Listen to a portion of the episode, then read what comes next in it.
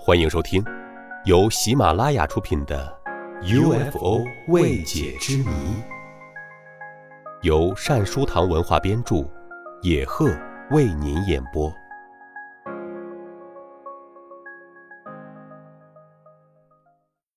第四集，来自远古的 UFO。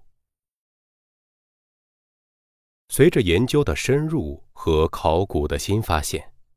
许多科学家对一些史前建筑和古老的神话传说产生了疑问，认为很可能是外星球智慧生物曾经访问过地球的见证。一九六九年，一个阿根廷人莫里兹在南美洲发现了一条数千里长的隧道系统，光是在秘鲁和厄瓜多尔境内就有几百里长。这条奇怪的隧道离地面二百五十米深。通往隧道的秘密入口由印第安人的一个部落把守着。他们说，这里是神灵居住的地方。这个神灵是谁呢？应该不是人类吧？秘鲁至厄瓜多尔这一段已经从事勘测和丈量，在那里。发现了许多对人类历史和文化可能很有价值的标识物。这些标识物放在隧道里的许多洞穴中，种类繁多。目前发现的主要有两种：一是不同形状和颜色的石质和金属制品；另一种是饰有符号和文字的金属叶片。这条隧道的穴壁光滑平整。似乎经过磨光，与地面成直角，时宽时窄。雪顶平坦，像涂了一层釉，不像是天然形成的。有些宽的地方，竟如喷气式客机的停机库那么大。其中有个宽一百五十三米、长一百六十四米的大厅，里边放着像一张桌子、七把椅子似的家具。材料很奇特，像石头，但不像石头那样冰凉；像塑料，但又如钢一样的坚硬和笨重，显然也不是木头的。在椅子后边还有一些动物的模型，如蜥蜴、大象、狮子、鳄鱼、老虎、骆驼、猴子、野牛、狼、蛇和螃蟹。这些雕塑看起来是用模子铸造的金属物，放置没有什么顺序或规律。大厅里还有许多金属叶片，几厘米厚，一页一页的排列着，就像装订在一起的书。目前已经发现的估计有三千片左右，每片上面都书写着符号，好像是用机器有规律的压印上去的。但这些符号至今没有一个人能够读懂。此外，还有许多用黄金制作的图案，其中有两块似乎雕刻的是金字塔。一块金字塔的基座上书写着一排符号，还有一块黄金雕刻的柱子。柱子上有五十六个方格，每个格子里看起来都有一个特定的符号。隧道里还有许多大块的金块和银质器物。莫里兹隧道可以说是人类历史上的一个黄金大宝库。那么，这条隧道建筑是什么时代的产物呢？它的建造者是谁呢？黄金历来是贵重的财宝，怎么会有人把它放在地洞而遗忘呢？要说是后人的伪造，也不可能。因为没有人会用黄金去进行伪造。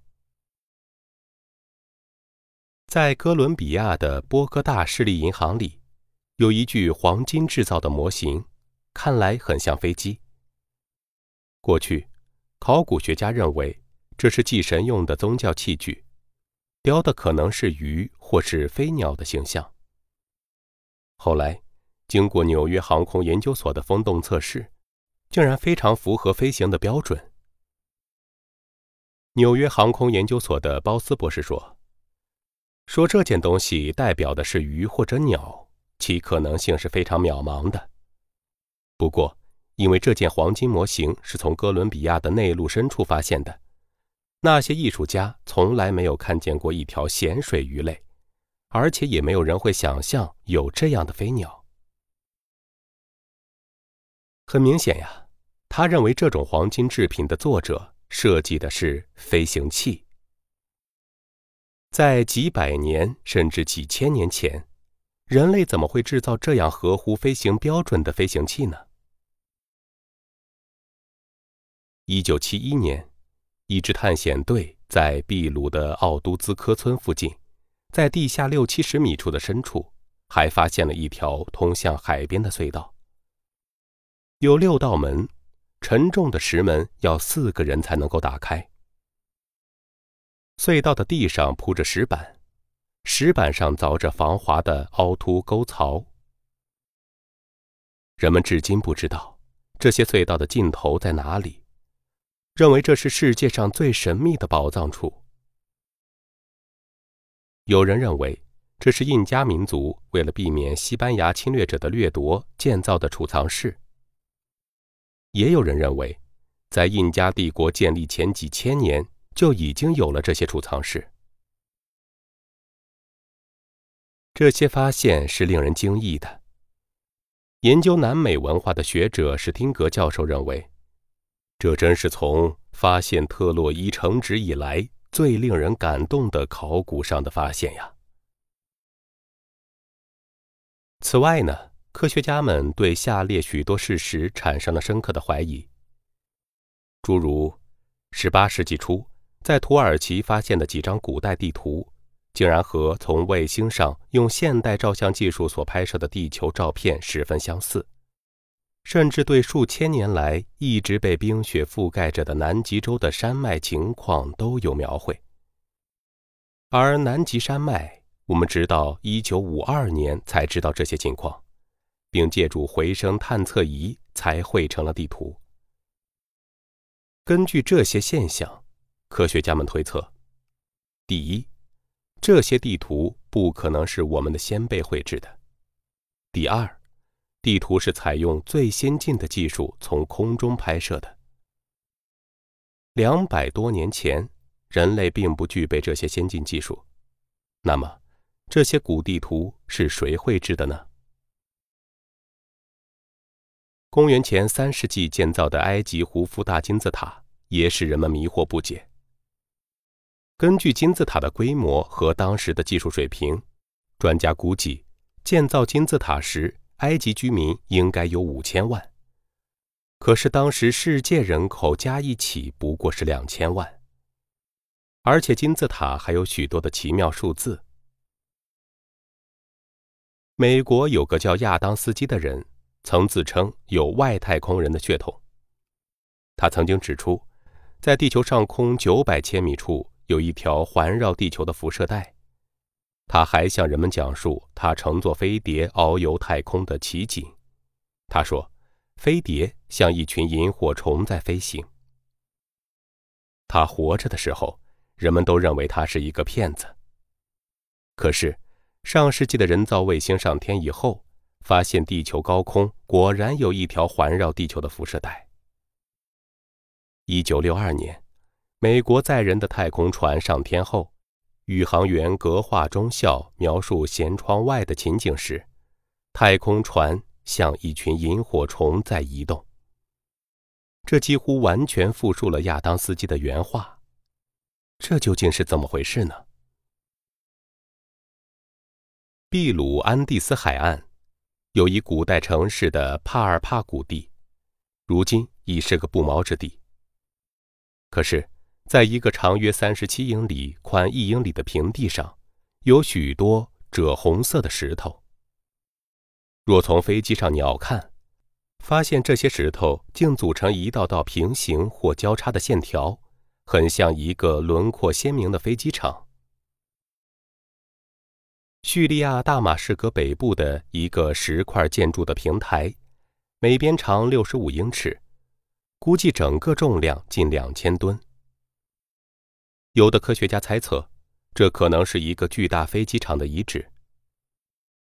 这块巨石究竟是谁放置的？是干什么用的？考古学家至今也无法回答。如果说先进的古老民族具有先进的科学文化知识不足为奇的话，那么落后民族具有异乎寻常的先进科学知识就令人费解了。天狼 B 星，直到一八六五年，人们用望远镜才发现了它的存在。直到二十世纪，天文学家才知道。天狼 B 星是一颗质量巨大的白矮星。可是啊，居住在非洲西部被称为多根的原始部落，却比现代天文学家早六个半世纪知道这些知识。几百年前，他们就把天狼 B 星作为图腾祭祀。从公元一二零零年开始，他们的木刻、纺织品、洞穴壁画。就描绘了天狼 B 星椭圆形的轨道，而且知道它是一颗质量很密的超小型行星。更加发人深思的是多根部落自古流传的一个神话，说他们的祖先曾经接待过天上下凡的神诺莫。他们说，诺莫乘坐着方舟从天而降，在地上腾起一片火光。在诺莫的小方舟上方，还有一个大方舟在头上盘旋。这些奇怪的故事不仅在多根人中世代流传，而且行之于绘画艺术中。多根人描绘的方舟是什么呢？难道真的是外星球文明生物驾驶的宇宙飞船吗？是我们现在仍然议论纷纷的 UFO 吗？听众朋友，本集播讲完毕，感谢您的收听，我们下集再会。